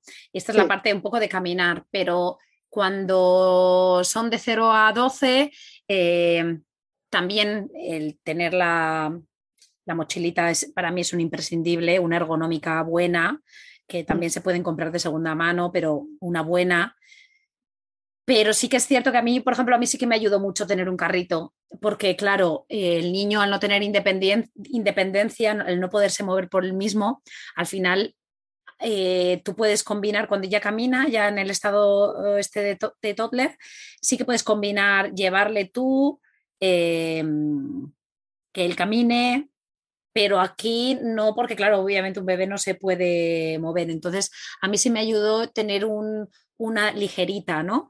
Todos en los aviones te, puedes poner cualquiera, ¿no? Además es que te lo ponen en la puerta del, de, o sea, en cuanto sales del avión, ya te lo encuentras, no tienes que esperar a luego a recibir las maletas. En ese sentido está muy bien. Pero sí que si no es muy, muy, muy, muy bebé, muy bebé, muy bebé, yo enseguidísima le pasé a la, a la más simple, a la sillita simple y que se puede... Em, se puede doblar con una mano, ¿sabes? Puedes tener al niño en, una, en un brazo, eh, que son súper ligeras. Y a mí me servía también mucho pues para que, para, para, para poner cosas, me refiero, por la comida, pues la tenía, los snacks me refiero, ¿no? Pues los ponía debajo y tal. Y yo incluso ni llevaba mochila en la espalda. Eh, pero es verdad que si el niño como Inar es, es de caminar y ya tiene la edad de caminar, obvio, pues entonces puedes, eh, Rebeca está demostrando que se puede ir incluso sin sillita, ¿no? Eh, antes yo para mí me, resulta difícil imaginarme todo el rato, eh, pues incluso el restaurante, ¿no? Tener que estar con el, con el bebé o tener que, por ejemplo, encontrar un, un, sentarte en un banquito, eso también lo he hecho yo, de sentarme en un banquito en el que puedas ahí hacer como una cuna improvisada o un lugar donde puedas tú descansar simplemente eh, y darte un respiro, ¿no? Em, pero, pero bueno, pues estas son las, un poco las opciones ahí de, de, quizás de, moverse dentro de, pues, del lugar donde ya estás, ¿no? El tema de la mochilita, de mochilita en la espalda, obviamente la misma que se puede poner en la espalda, eh, del carrito algo ligerito eh, y luego caminando. ¿No? Sí, también informarse del lugar donde, lugares donde vas a ir, porque hay, hay lugares donde son muy incómodos para llevar el carro. Ah, sí, y hay otros que son, son mucho mejores. Por ejemplo, si te vas a, una ciudad, no sé, por ejemplo, pues por ejemplo Londres, ¿no? Londres es cómodo para llevar el carro porque las aceras están bien y, y, y el transporte público, todo, pero si te vas, por ejemplo, a Estambul, con esas calles adoquinadas, eh, subes para arriba y subes para abajo unas cuestas, ah, pues es muy incómodo. Yo no, lo llevé por eso, porque ya me había informado también. Y, por ejemplo, en Grecia también me encontré, ¿no? En, la ciudad de Atenas, pues hay muchas, hay muchas calles que, están bastante mal y, ah, es, complicado. A la vez hay, ceras que no son ceras, o sea, hay ceras que están ahí por, de decoración. Eh, entonces, eh, yo para mí es una comodidad innecesaria, o sea, pero ya te digo desde, desde el año, porque yo antes, cuando cumplió nueve meses y fuimos a París, yo sí que llevé el carro. Siempre que, siempre que viajo con mi familia lo llevo en avión y llevamos la silla ligera, lo se mete arriba o, o, si lo quieres dejar abajo porque no lo quieres llevar por dentro del aeropuerto. Ellos también lo entran dentro de, lo facturan y luego cuando tú sales de la puerta del avión está abajo esperándose la, en la escalera, eh, lo tienes ahí. Y, eh, pero cuando no, la verdad que para dormirse es muy bueno, porque él está dormido en el carro, eh, eso ayuda mucho. Pero para mí es eso, es un trasto más. Y esto es un poco como la idea de viajar eh, tú sola, porque tú tienes dos manos y tú estás con Einar y entonces al final es la realidad, ¿no? También es verdad que aunque viajes, lo que tú dices de viajar con familia, pues que tienes más manos ahí eh, para, para, pues bueno, para, hacer un poco una, tribu allí viajera, ¿no? Que cambia. Pero, pero claro, la, situación que tiene em, eh, Rebeca, incluso nosotras si queremos viajar solas, ¿no? aunque tengamos eh, una pareja, pues el querer viajar eh, solas, porque también un poco vamos a romper esa cosa de tener que esperar a que estemos todos para viajar, ¿no? La idea de uno de los dos viajar. Hemos añadido a la entrevista a Ainar, que ha venido ya de la playa que estaba, así que bueno, si escucháis, pues esto es lo que tiene, ¿no? Esto es lo que tiene ser madres y tener interrupciones durante el... Es lo que hay, está bien. Eh, hablando un poquito también de, la maleta, yo voy a hablar que, pues, del tema del, tipo road trip, ¿no? que yo también pues, pues lo tengo muy presente porque durante mucho tiempo ha sido pues, nuestro medio de viaje, ¿no? allá donde hayamos ido. Entonces, conociendo tú a tu hijo, tú puedes saber las horas de aguante que tiene en un coche, ¿no? Entonces, nosotros en nuestro caso, ya sea porque desde muy pequeño le acostumbramos al coche y a viajes largos, o porque los niños eran así y ya está, pues ellos aguantaron siempre mucho tiempo en coche, conduciendo. Y entonces hacíamos muchísimas horas para avanzar y ellos no se quejaban, pues parábamos cada dos horas, pues igual para darle el pecho, pero en general han sido los míos niños que han aguantado muchísimas horas. Entonces nosotros siempre mm, eh, nos ha resultado el coche un medio de transporte muy fantástico para, para viajar, por eso, ¿no? Pero claro, meterte en un road trip con un niño que no aguanta en una silla metido, pues es una tortura también para los padres, porque en un viaje en carretera, pues tienes que estar siempre avanzando, es un movimiento continuo, aunque duermas luego de camping, en hotel, Airbnb, pero al final pues es, el coche forma parte, e, es, parte del viaje, ¿no? Entonces, si eso es algo que no se va a adaptar a tu estilo de, a, tus hijos o cómo son ellos o y, y cómo eres tú, pues es mejor ni planteártelo, ¿no? Entonces, ahí un poquito también lo que hablábamos al principio del consejo de que donde tú te sientas a gusto, pues también donde tú te sientas a gusto y donde veas que los niños se van sintiendo a gusto. Si eh, es una cuestión de entrenamiento, de que nunca vas en coche porque vives en Madrid o en Nueva York y nunca vas en coche y de repente le pones al coche, pues primero poquito a poquito, ¿no? Y probar, venga, y decir, venga, pues voy a hacer un trayecto más corto, otro un poco más largo y ver cómo aguantan y ver cómo, ve, cómo, cómo ves, ¿no? Un poco. Eh, y entonces un poco, claro, lo que uno peca cuando viaja con bebés en un coche, es decir, como tengo el coche, puedo meter todo lo que quiera. Y entonces ahí eso es un error que quizás mm, uno puede necesitar ese ensayo de error y ir em, eh, adaptándose a la situación o eh, pues si escuchas un poco los, los, consejos, igual que lo que te he dicho de Inar, ¿no? Pues si ya te lo, te lo decimos, pues entonces también puedes confiar en nosotras. Yo lo que siempre digo es que mi primer viaje en coche fue, me llevé todo todo lo que tenía en casa. Y allí vi en el primero que, aunque tenía el coche, pues también era muy incómodo tener que estar con todo su vida para abajo y tal. Entonces, pues bueno, eh, hay ciertas cosas que se encuentran en todos los lados. Y ahora te pregunto, ¿cómo eh, hacías el baño? Que el baño yo creo que es algo que a la gente le, le, causa como eh, estrés. ¿Cómo hacías el baño con Einar o cómo lo, lo haces normalmente? Sí, bueno, con, una ducha, o sea, directamente se, lo ducho y normalmente no hay bañera para, para que pueda estar por tomar el baño. Entonces él se, ha acostumbrado a, la ducha, ¿no? Porque aparte también cuando él ha ido a natación bastante desde pequeñito y, en las, cuando terminas en los vestuarios pues no hay baño tampoco. Entonces él, lo, lo acostumbré a la ducha. Y, bueno, es algo que no le molesta. Si hay baño, pues llenamos y, no, no pasa nada. Pero si es ducha, él también. De hecho, ahora ya le encanta, ¿no? De coger el, el este y, bañarlo todo. Y pues tener sus juguetes también juega sin tener que ser un baño. O sea, también puede coger unos potitos y llenarlos con agua. Y no hace falta que tener un baño para, para que se dé el juego mientras se ducha.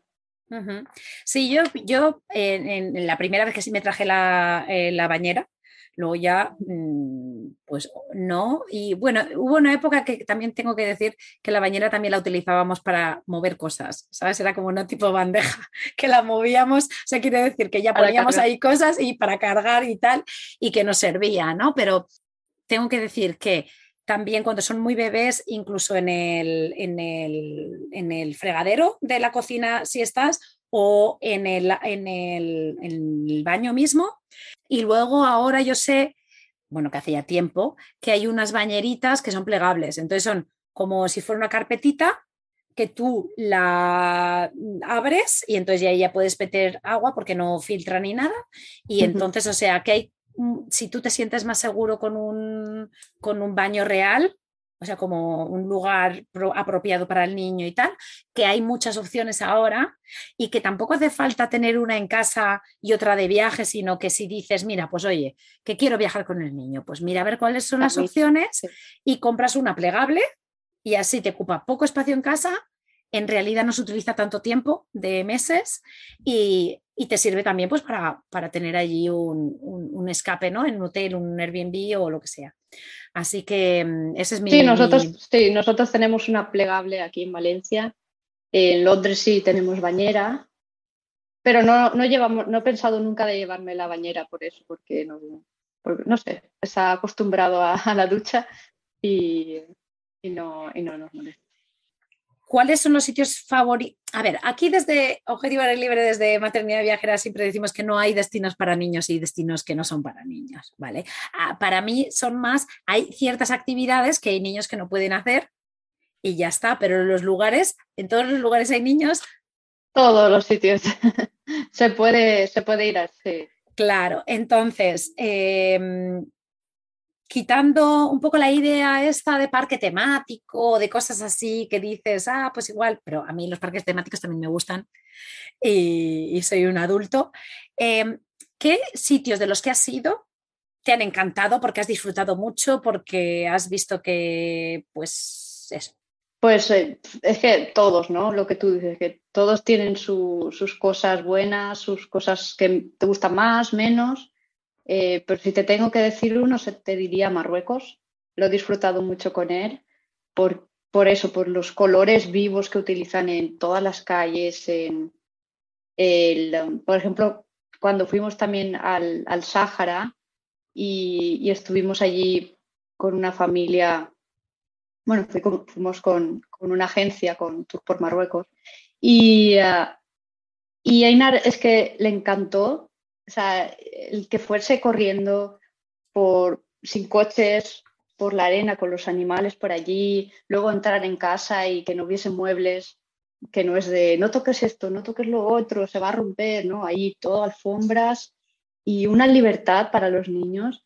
Eh, yo disfruté mucho de verlo a él disfrutar, de verlo a él con esa libertad, con esa soltura y él estaba tan feliz de tirarse por las dunas, por la arena. Eh, ese viaje para mí fue impresionante, a nivel mío y a nivel suyo. Eh, ese, es el, que te diría que más.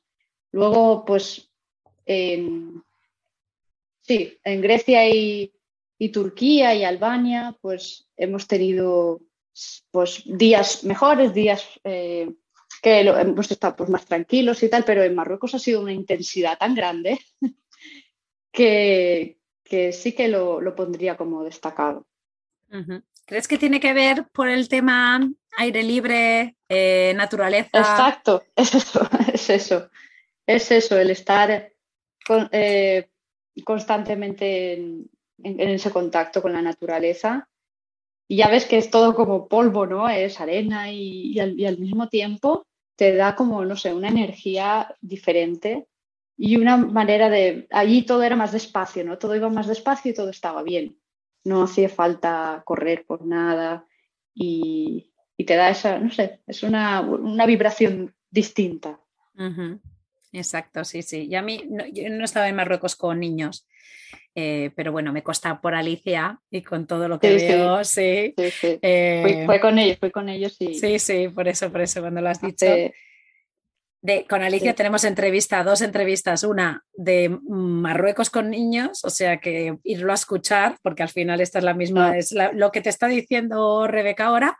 En ese episodio Alicia Benito lo explica muy bien y luego también tenemos otro de, pues de, su vida, ¿no? Un poco de, su vida, sus prioridades. Y Seguro que, que, vale mucho la pena. Sí, sí, sí. Em, te preguntaba mm, el tema este de, lo del aire libre, porque sí que es cierto que obviamente nosotros hacemos apología del aire libre a lo bestia, pero sí que es verdad que aunque las ciudades tienen mucho que darte, mucho que ofrecerte, em, sitios que son interiores, que cuando hace mucho calor también está bien, para protegerte del frío, del calor, y en ese sentido a nosotros nos encantan las ciudades, pero el aire libre tiene un componente de libertad física, ¿no? Eh, en, la dimensión física, que es increíble, que los niños lo disfrutan un montón. Entonces, eh, si, si tienes la posibilidad de allá donde vayas, poder tener la opción de ir incluso en ciudades, en parques dentro de las ciudades, eh, sitios en los que eh, tengan un, lugar extenso, sobre todo si son toddlers, ¿no? De cuando ya empiezan a caminar. Eh, eso les da como, como, como pues, la felicidad, ¿no? Porque al final una, es. Una energía diferente, muy, muy buena, y, se lo notas que están mucho más activos, mucho más alegres, mucho más energéticos y es, es diferente. en tu lista de viajes, ¿nos desvelas algo que tengas en mente? A mí, a mí próximamente me gustaría, pero no, no lo tengo seguro, pero me gustaría visitar Túnez. También un poco la misma idea, ¿no? Sí, pero me apetece mucho un viaje largo. Así que no será en Túnez, Túnez será más corto, pero un viaje largo así de meses por Asia o Sudamérica me, gustaría. Muy bien, muy bien. Muy bien. Pero ya veremos. En la vida a mí sí me parece tener ilusiones por hacer cosas, eh, que ni siquiera planes. Planes luego ya es, cuando esas ilusiones se hacen, se, empiezan a plasmar, ¿no? Pero las ilusiones, ¿no? Para, para eso, para salir, para descubrir, para, para vivir aventuras, eh, que esas ilusiones son las que te van a hacer tener planes y de esos planes que se haga realidad, ¿no? O sea, que para mí no, hay nada más bonito que estar pensando, ¿no? Y tener ideas en tu cabeza un viajero o viajera siempre tiene ilusión por, siempre tiene planes, ¿no? Parece que el mundo es pequeño, pero no, no es tan pequeño. Ay, no, no. Siempre, siempre hay un sitio que no conoces y un sitio que quieres volver y, Sí, y muchos, muchos sitios, muchas eh, experiencias nuevas. Experiencias, exacto. Sí. Y tanto, pues lo que repito antes, ¿no? De, lo de tanto lejos o, cerca, ¿no? Hay veces que te descubres cosas que están más cerca. Em, y luego sí, a veces vamos a, lo lejos y, cerca tenemos muchas cosas por, descubrir. Sí, y, que está muy bien. Efectivamente. Y que hay ciertas cosas que, con niños se viven de otra manera, entonces, pues bueno, pues revisitar los sitios de una manera, eh, desde esa perspectiva, ¿no? del pequeño y de, ti, de, realmente crecer, ¿no? Con ese viaje. Eh, teniendo a tu niño a tu lado, ¿no? crecer como persona, crecer como madre y crecer como, como, y estar bien. E, e, efectivamente. Efectivamente. Eh, ¿Qué dirías ya por última pregunta? ¿Qué dirías de un poco de los miedos, ¿no? De, esos miedos que, bueno, con este episodio estamos intentando un poco ponerlo fácil, ¿no? Pero siempre hay miedos, ¿no? Miedos, por ejemplo, a nivel de salud. Em, ¿qué, te viene, ¿no? ¿Que tú, has tenido alguna vez miedo de algo? Sí, yo siempre que voy a salir eh, en un nuevo viaje siempre, siempre tengo, me atacan los fantasmas y, bueno, y al final no es tanto como luego en la cabeza, porque luego no tienes tiempo para pensar, ¿no? Luego ya estás viviéndolo y según pasan los días, pues eh, hay algún problema, lo solucionas. Y sin embargo, en tu casa es, eh, los miedos es una preocupación constante que se va agrandando y, y muchas veces no es real. Entonces, sí, pues te coges al final los miedos, los pones en la mochila, te los llevas contigo y para luego ver viendo que, no era tanto, ¿no? Eh, yo el miedo que, tenía, el que tengo, es que, pues, porque estoy viajando sola, pues que mi hijo se quede desatendido, ¿no? De que a mí me pase algo, me mareo o cualquier cosa. Y, al final no pasa nada porque siempre, siempre hay gente alrededor que conoces, o sea, realmente sola, sola nunca llegas a estar, ¿no? Y, todo el mundo está siempre eh, para darte una mano. No, nunca, no me he sentido sola nunca en, los viajes. Entonces, los miedos siempre me han ayudado y siempre desde el privilegio de tener un hijo, eh, como madre, en todos los sitios me, han llevado como en bandeja, ¿no? me, han, me han echado una mano, eh, he subido el autobús y se han levantado tres o cuatro para que yo me siente. O me han ayudado con las maletas. O el niño llora y ya le están haciendo una gracia y le están, o sea, es más lo que tenemos en la cabeza que realmente lo que, lo que es después. Exacto, exacto. Me ha gustado eso lo de llevarte los miedos, ¿no? O sea, una cosa es que miedos vamos a tener siempre, pero miedos también los tenemos en nuestra vida rutinaria, ¿no? Eh, miedos de que pasen cosas y tal. Y pues el viajar pues es una continuación de ese miedo que tenemos, pero bueno, pues nos los llevamos y ya está. Em, sí, un poco un apunte del tema este de salud que nos hemos quedado un poco sin hablarlo. Eh, pues siempre saber un poco eh, allá donde vayas que siempre va a haber un médico, ¿no? A no ser que te vayas en el medio de la nada, ¿no? Pero, pero bueno, un seguro siempre recomendable, saber que si eres europeo tienes que tener la tarjeta europea, pero que es gratuita y siendo español o europeo se puede hacer em, y siempre llevarla, como lo que decimos, lo del carne de identidad, ¿no? Siempre llevar la, la tarjeta de, de, salud y luego ya si haces un viaje internacional, pues si tienes un segurito eh, que te cubra, pues siempre vas a estar muchas veces. Eh, yo, por ejemplo, en mi caso no lo he utilizado nunca y llevamos 10 años viajando con los niños, em, pero, pero la calma mental quizás de, de tener algo ¿no? Cada uno con lo suyo, ¿sabes? No tiene por qué ser el seguro que sea más, pero Mm, quizás un poco algo, ¿no? Sí, sí, yo siempre he viajado, con seguro médico antes y, con Einar también.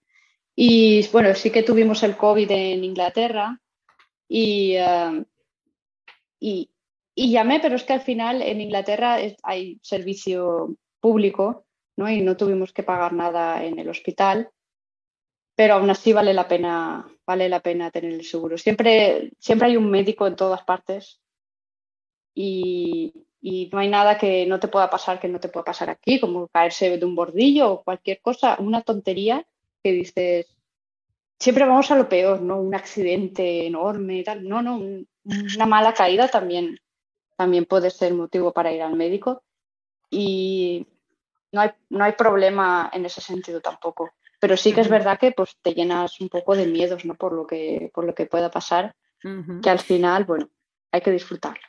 Exacto.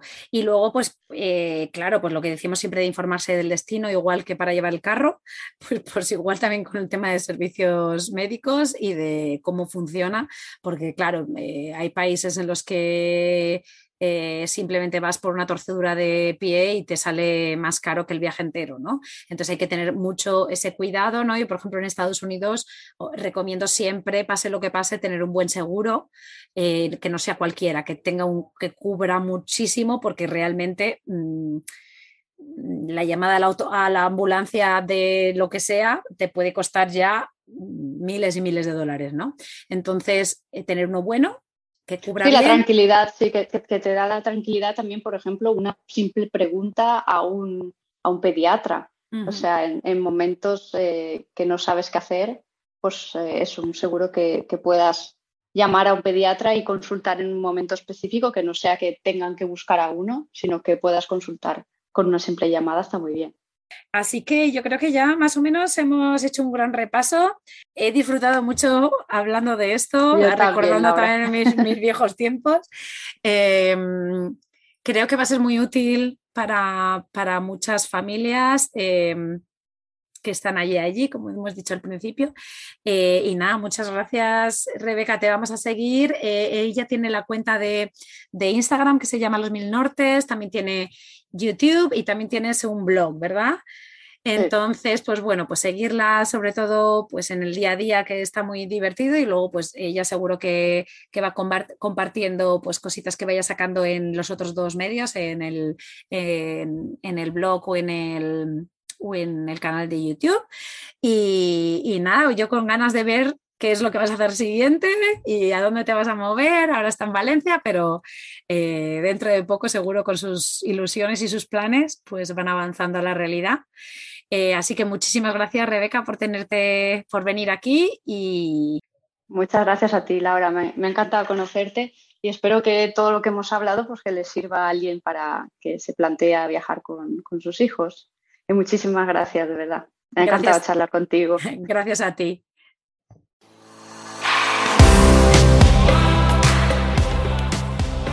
Gracias por quedarte hasta el final. Espero que te haya gustado. Te animo a compartirlo con tus amigas o amigos y apoyarnos formando parte de nuestra membresía anual. Te espero la semana que viene.